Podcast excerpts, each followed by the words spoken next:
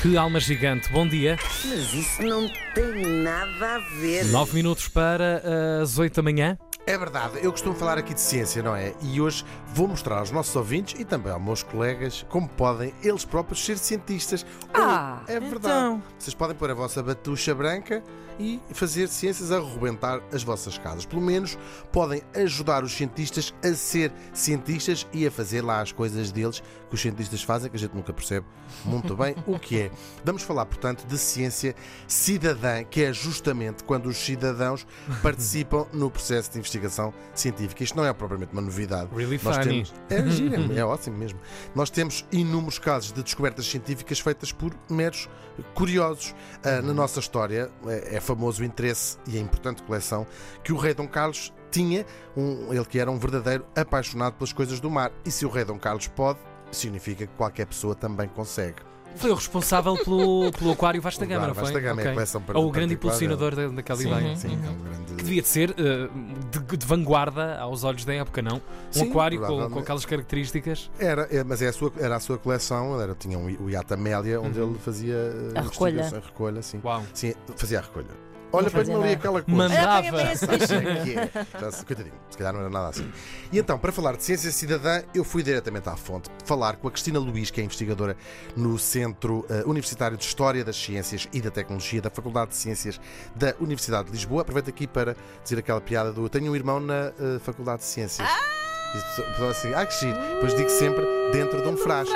Dentro de um frasco. Pois é. Peço imensa desculpa, Cristina Luís. Vamos ouvi-la falar de ciência cidadã em Portugal. A ciência cidadã, também conhecida como participação pública na investigação científica, é uma prática que tem assistido a um enorme crescimento ao longo da última década. Apesar de não existir uma definição única e consistente para o conceito de ciência cidadã, uma vez que se trata de uma prática que assume múltiplas facetas, esta pode, de uma forma geral, ser definida como o envolvimento dos cidadãos em atividades de investigação científica, nas quais contribui ativamente para a ciência através do seu esforço intelectual, dos seus conhecimentos ou até mesmo da disponibilização de ferramentas e recursos que tenham ao seu dispor. Na prática, a ciência cidadã consiste essencialmente numa abordagem pretende responder a questões-chave da investigação através do envolvimento voluntário de cidadãos nas várias etapas daquilo que é o processo científico. Envolvimento esse que vai desde o desenho de projetos de investigação, por exemplo, através da definição de questões de investigação, passando pelas etapas de recolha, interpretação e discussão dos resultados, até ao envolvimento na disseminação dos principais resultados e conclusões. Dado o potencial que existe neste envolvimento dos cidadãos na investigação científica, o que é certo é que tem surgido, ao longo dos últimos anos, uma multiplicidade de projetos de ciência cidadã.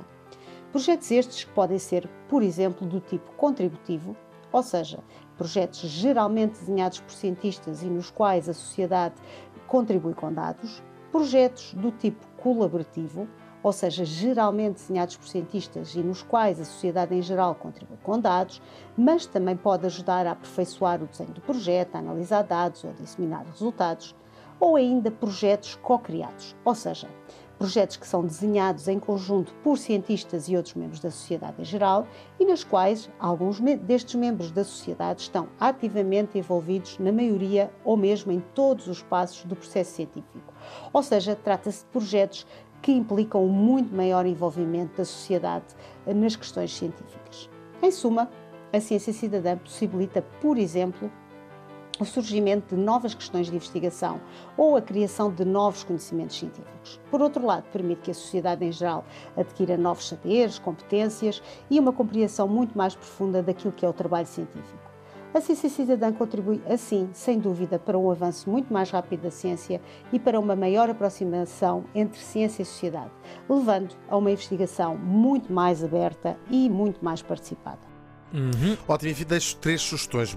Biodiversity for All, isto pode procurar tudo no Google, eh, que é uma plataforma online eh, acessível a todos, que tem uma aplicação móvel que permite registar plantas, animais e fungos. Cá em Portugal temos também o Memória para Todos, é assim o nome do site, que é um, um projeto de investigação que convoca todos os cidadãos a partilhar as suas memórias pessoais e familiares. ahm, com vários momentos históricos que podem escolher. E no fim, a minha favorita, Mosquito Web, também um, um, Mosquito Web. mosquito web Uau. que eh, permite aos cidadãos tirar fotos a mosquitos ou a capturar e depois mandar dentro de um frasco pelo correio, que ajuda a monitorizar a entrada em Portugal de mosquitos transmissores de doenças. Ok. Portanto, antes uau, de apanharem, uau, deem uau. um beijinho assim no mosquito, Uhum, Claro, depois o mosquito, ai, E dizer picou-me. tipo, ah, obrigada.